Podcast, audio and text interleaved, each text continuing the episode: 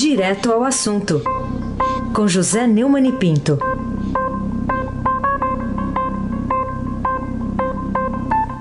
Oi, Neumani, bom dia. Acorda, velho! Acorda, velho. Acorda, velho!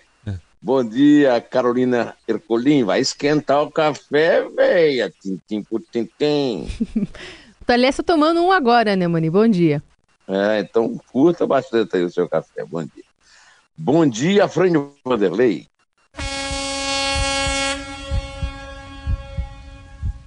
Bom dia, Diego Henrique de Carvalho. Bom dia, Marcia Biasi. Bom dia, Clã Bonfim, Alice, Isadora e Emanuel. Bom dia, ouvinte da Rádio Eldorado 107.3, o melhor ouvinte. Aysen Abac, campeão brasileiro.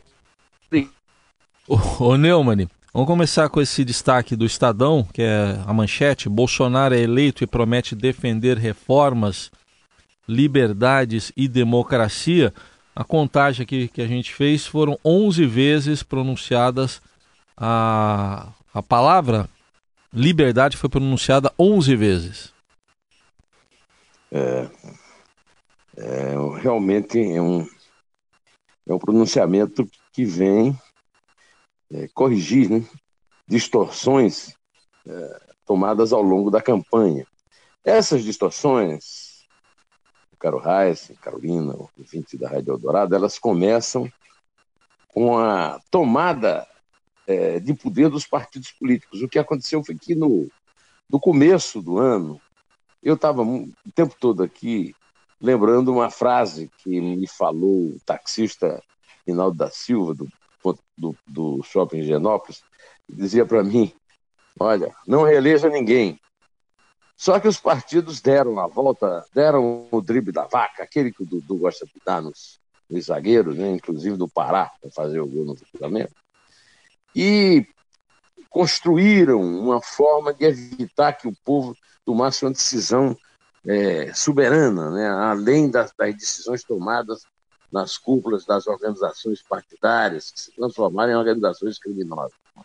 Por exemplo, inventaram é, o, o financiamento bilionário público para a campanha, fazendo o povo pagar pelo fato de ter sido proibida a doação empresarial e, com isso, ter sido detido o fluxo de propinas para os partidos e os líderes.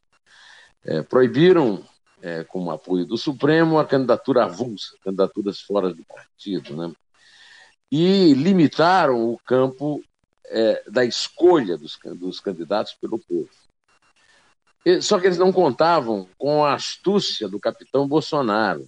O capitão Bolsonaro, o Reis, ele era tão baixo clero lá na Câmara como deputado que ele teve quatro votos para presidente da Câmara quando disputou. Só que ele vem trabalhando há dois anos através das redes sociais e através das redes sociais ele ele tornou viável uma campanha presidencial inédita na história do Brasil. Primeiro, custou 1 milhão e 200 mil reais, ou seja, é, vezes menos do que custou a campanha de Dilma Rousseff, uma campanha que foi marcada pela propina e pela fraude dos dois lados, porque o Aécio Neves e o PSDB também andaram pegando propina, conforme foi delatado. Né? Ah, além disso, o, a ditadura dos partidos impôs também a questão do tempo é, obrigatório, não é, não é gratuito aquele horário na TV. Né? E aí o Bolsonaro teve oito segundos, né? menos até do que teve o Enéas na, na, na redemocratização, né? e o Alckmin teve mais de quatro horas e, e também teve mais de 4% dos votos depois. Então, essa eleição acabou com vários mitos. Né? O, na prática, o Bolsonaro repetiu, que ninguém lembrou, mas repetiu o Collor, é, na medida em que o, o, partido dele, o Partido Social Liberal, tinha a mesma força é, que tinha o partido do Collor, aquele partido da juventude, se transformou no PRN, e com uma diferença, o Collor não tinha bancada O Collor não elegeu uma bancada. E o Bolsonaro veio com uma bancada de 52, de uma, de uma bancada que era só de um. Então, é, isso provocou a indignação geral dos chefões partidários e eles pregaram na campanha inteira, tentando derrotar o Bolsonaro, é, de que o Bolsonaro é, seria um elemento do golpe militar, como se um general fosse usar um capitão para dar o golpe. É, e também que, que os hoje 60 milhões de eleitores do Bolsonaro seriam neonazistas, seriam neofascistas, o que é uma fake news da pior espécie, inclusive porque é um insulto ao povo brasileiro. É, e aí deu o que deu, né? uma vitória de 10 milhões de votos de margem, uma vitória espetacular, que não garante nada. Essa margem não influi na questão da governabilidade. Mas o que influi na governabilidade é se de fato ele é, cumpriu o que disse ontem, é, como você lembrou a manchete do Estadão, Bolsonaro é eleito promete defender reformas, liberdades e democracia, que é realmente o papel que o povo espera dele, porque ele resulta de, um, de uma espécie de motim democrático do povo brasileiro. Essa que é a verdadeiro, é, essa, que é, essa é a verdadeira análise da vitória dele do PSL e ontem e já desde o começo da campanha em vários estados, a composição dessa bancada e até mesmo na, na fragmentação das assembleias legislativas estaduais primeiro turno. Carolina Ercolim, tintim por tintim. Neumani, após a eleição de Bolsonaro, é, enfim, ela foi recebida por diversos poderes, inclusive chefes é, de poderes e líderes econômicos, com apelos para que o presidente eleito trabalhe pela harmonia do país e pela, pelo compromisso com uma agenda de reformas e de superação da crise econômica. O próprio presidente do Supremo, ministro Dias Toffoli, defendeu um pacto nacional das instituições políticas e a sociedade civil para viabilizar reformas. A presidente do TSE, ministra Rosa Weber, afirmou que também o TSE está saindo mai maior dessas eleições, quando questionada se o tribunal não teria sido derrotado no enfrentamento à disseminação de fake news. Que avaliação você faz das instituições brasileiras a partir de agora? As instituições brasileiras estão sendo assediadas pelo povo, pela cidadania, pelo verdadeira, pela verdadeira fonte do poder. No Brasil, vale aquele conceito constitucional que todo poder emana do povo. As, as instituições brasileiras, das instituições brasileiras, o que funciona mesmo, Carlos, é o demos, ou seja, o povo, a acracia que é o governo, ou seja, o Estado, é uma lástima, incluindo o Poder Judiciário. Eu quero lembrar que a ministra Rosa Weber é, está fazendo aí grande propaganda que não, que não houve é, fraude nas urnas e tal, com base numa declaração estúpida e absolutamente fora do, do tom que o Bolsonaro é, usou na campanha, insinuando, insinuando não, dizendo com, com toda clareza que se ele não ganhasse haveria fraude. É, essa, essa, esse ditado, digamos assim, do, do Bolsonaro, foi repetido por muitos de seus militantes, que estão desde o começo na batalha, tem que reconhecer, né? Isso cria agora o seguinte problema lógico. Então a eleição foi fraudada? A, a espetacular vitória do Bolsonaro foi uma fraude? É claro que não foi. Agora, isso não tem nada a ver com a, a, as, as platitudes de Rosa Weber. O Tribunal Superior Eleitoral suportou uma das maiores canalices da história institucional do Brasil, que foi deixar prosperar a candidatura do Lula, que é condenado na segunda instância, 12 anos e um mês, e que, portanto, não podia ser candidato pela ficha limpa nunca. No entanto, os, os recursos do Lula seguraram essa mentira e enganaram o eleitor durante muito tempo. Só que isso não conseguiu impedir a onda de antilulismo que varreu a eleição no Brasil. É, Fala-se muito na questão do Nordeste, que continua vermelho, o Estadão dá inclusive o um mapa é, na primeira página, o um mapa vermelho e verde, o vermelho do PT e o verde do Bolsonaro, mas a verdade é que o, o Nordeste não é lulista, não é petista, o Nordeste é governista. E não é o governo federal, são os governos estaduais já estão eleitos e que se reelegeram, e os prefeitos, que manobram o negócio da, da Bolsa Família, é, mantendo o voto cativo do nordestino. Ah, o, o mal do Nordeste não é o governismo, nem o lulismo, nem o petismo. O mal do Nordeste é a situação de falta de assistência total de todos os governos. E é preciso reconhecer que o governo Lula foi um, o governo, os governos Lula, tira Dilma dessa história, foram os governos que, que mais realmente olharam para o Nordeste, até por causa da, da origem dele. E é isso que faz, que, que provoca é, é, essa cor vermelha sobre a região nordestina. Quanto ao Dias Toffoli, é um farsante. Ah, o pacto do Dias Toffoli é completamente desnecessário. O povo brasileiro já fez o pacto. O povo elegeu o Bolsonaro. E agora a função do Bolsonaro, a missão do Bolsonaro é muito simples. Ele tem que governar para, todos os brasileiros. O que não acontece com seu adversário, Lula, que através do seu, é, do seu, é, do seu boneco de ventríloco, já mandou dizer que fará oposição. Será uma oposição irresponsável, leviana e contra o povo, como sempre. Afinal de contas, esse mesmo grupo que vai fazer oposição foi o grupo que quebrou a Petrobras, o grupo que levou o Brasil ao desemprego, à miséria e à, à mais violenta crise moral, política, ética e econômica da história do Brasil. É, Raíssen Abac, o craque. O Neumann, hoje aqui o principal editorial do Estadão tem o título de, de Salto no Escuro e num, num dado trecho aqui cita que há uma grande diferença entre fazer campanha eleitoral e administrar o país e que isso precisa ser reconhecido aí pelo candidato Bolsonaro. Candidato não, agora presidente eleito, né? E destaca também o editorial que na campanha ele se esquivou de principalmente de assuntos na área econômica. Né? Você, vai, você percebe que pode haver agora realmente uma diferença entre o candidato e o presidente eleito? Não, tem que haver, né? É, o presidente eleito e depois o presidente empossado não pode se comportar como um candidato mais. Né? Aliás, quem tem esse comportamento é Lula, e o Lula foi o maior derrotado na eleição.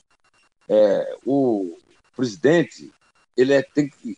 A, o principal compromisso do presidente é que ele é presidente de todos os brasileiros, inclusive do, da maior bancada do, da Câmara dos Deputados, que é a bancada do PT, é o que restou ao PT numa grande derrota é, que só foi evitada no Nordeste, como a gente acabou de dizer. Né?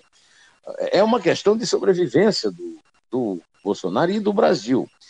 É, você veja, nesse, nessa manchete do Estadão, e essa referência que o editorial de hoje faz, fala-se nas, nas, reformas.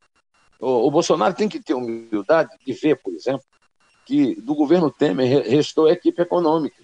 Então ele não, ele tem lá o Paulo Guedes, tem o mesmo, digamos, a mesma ideologia da equipe econômica do Temer, e, e, e, a coisa mais prudente, mais sensata a fazer é manter essa equipe econômica. Né? É, outra coisa, ele precisa, é, para confirmar o voto do eleitor, e foi um voto contra a impunidade e contra a velha política, ele precisa realmente acabar com o clima, o clima de feira livre, é, de negociação, de barganha criminosa entre o Poder Executivo e o Poder Legislativo. Né? Ele precisa fazer a reforma. Agora, fazer a reforma só será possível dentro da oposição popular, não é só da oposição dos políticos, ele vai ter que acabar com os privilégios. É, não adianta fazer reforma e jogar todo o peso da reforma, da Previdência, por exemplo, é, no, nas costas do cidadão.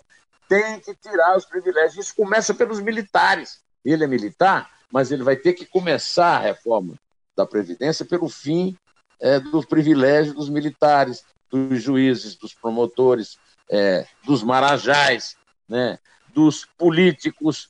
É, outra coisa, tem que realmente garantir a liberdade. O, o programa do, do, Lula, via Fernando Haddad, era um programa liberticida, né, de controle da imprensa. E o comportamento do Bolsonaro como candidato, a construção da candidatura do Bolsonaro, o pôs muitas vezes é, de encontro contra a imprensa, contra a liberdade de informação, como se isso fosse uma coisa que fosse é, uma conspiração contra ele. Não é. A, liberdade de imprensa é necessária para que o governo funcione. E a democracia, ela tem que partir desse princípio, que o verdadeiro poder democrático, ele nasce e emana do povo e para o povo é exercido. É, é, eu gostaria até de ouvi-lo a respeito disso. O, Diego me falou que tem uma, uma, uma sonora dele aí a respeito. Podemos ouvi-lo? Liberdade de empreender, liberdade política e religiosa, liberdade de informar e ter opinião, liberdade de fazer escolhas e ser respeitado por elas. Este é um país de todos nós. É isso mesmo. Só que é preciso ir da palavra para a ação. É preciso que ele haja nesse sentido. Não basta apenas falar. Carolina Ercolim, tintim por tintim. Ainda nessa questão do falar, ontem a gente teve a omissão do, da, da menção né, de Haddad, é, quando referido a Bolsonaro, e do Bolsonaro também a Haddad. Haddad, inclusive, nem ligou para o presidente eleito Jair Bolsonaro, o que demonstraria um ato de grandeza ou de civilidade, e isso a gente também não viu. Mas, do outro lado, Bolsonaro também não mencionou Haddad no seu discurso da vitória. O que, que isso pode significar nesse tom apaziguador que também Bolsonaro, pelo menos, disse é, quando se pronunciou à imprensa? É, o, o Haddad não cumprimentou o Bolsonaro porque não, não, é o Haddad o candidato, o candidato é o Lula, e o Lula não deixou que ele fizesse isso. E, e, faltou ao Bolsonaro um mínimo de humildade para se referir realisticamente à oposição que ele vai enfrentar. Vai ser uma oposição dura e irresponsável, mas ele vai ter que conviver com ela, porque ele só vai poder é, confirmar é, que realmente ele defende a democracia e a liberdade se ele conviver com a oposição. É, podemos também ouvir um pouco do que disse o Haddad ontem na, na sua manifestação depois da derrota. O Afran pode nos colocar aí. Só na caixa, Afran. Nós aqui temos um compromisso com a prosperidade desse país. Nós que ajudamos a construir a democracia, uma das maiores do mundo no Brasil, temos que ter um compromisso em mantê-la, em não aceitar provocações, em não aceitar ameaças. Vocês verão que a nação, lembrando o nosso hino nacional, verás que um professor não foge à luta, nem teme nem teme quem adora a liberdade, a própria morte. Nosso compromisso é um compromisso de vida com este país. Bom, a primeira, o primeiro compromisso que o PT pode ter é com a verdade. A verdade. O PT não sairá dessa posição de derrotado enquanto continuar tentando esconder o fato de ter patrocinado o maior assalto da história do Brasil é, a, em, nos governos Lula e Dilma e Temer. Né? Todos participaram de uma grande desmoralização do país e agora é preciso o PT reconquiste a moral que ele já teve no começo da sua existência, quando era oposição, fazendo aquilo que se chama normalmente de meia-culpa.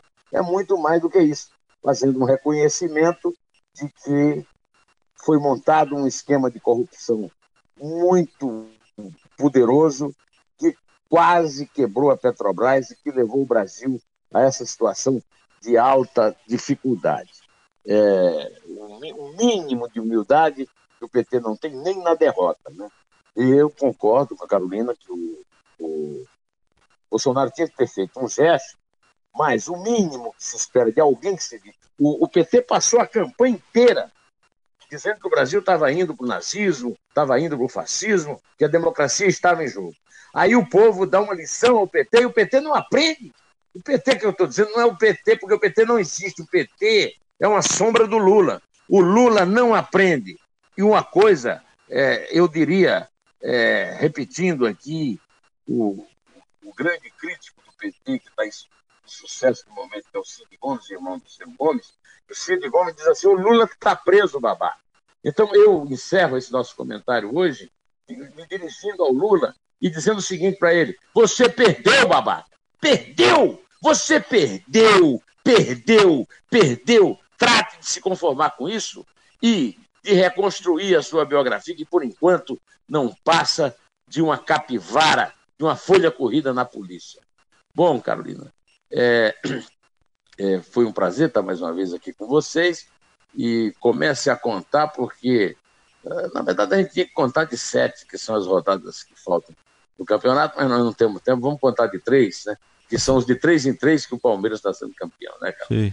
Eu pensei que era do, Desculpe, do 7x1 que você estava falando, 7x1, não é 7x1 não, mais. Não, não, sete rodadas. Ah, bom. Essa, eu não quero, é, eu como Flamengo, portanto, como também não sou mais candidato ao título dessa altura, não posso ficar aqui ironizando o Corinthians da Carolina. Não, ela pode começar com 3 em 3, com que o Palmeiras enche o papo. Que Corinthians da Carolina? Que de onde você tirou isso? Vamos lá, é três. Eu não, não, sou corintiana, não, Neumann. Você tá, tá parecendo aquele cara que conta com a pesquisa eleitoral e não, e não com a urna. Espera a urna dizer se o Palmeiras vai ser campeão. Ah, a urna, meu amigo, foi fechada sábado no Maracanã. Não, não foi, não. Espera a urna. Faltam sete ainda. Você fica gorando aí falando que o Palmeiras tá já é então campeão. Vamos é, lá. é tática isso aí. Vamos lá. É, é três. Tá é dois. É um em pé.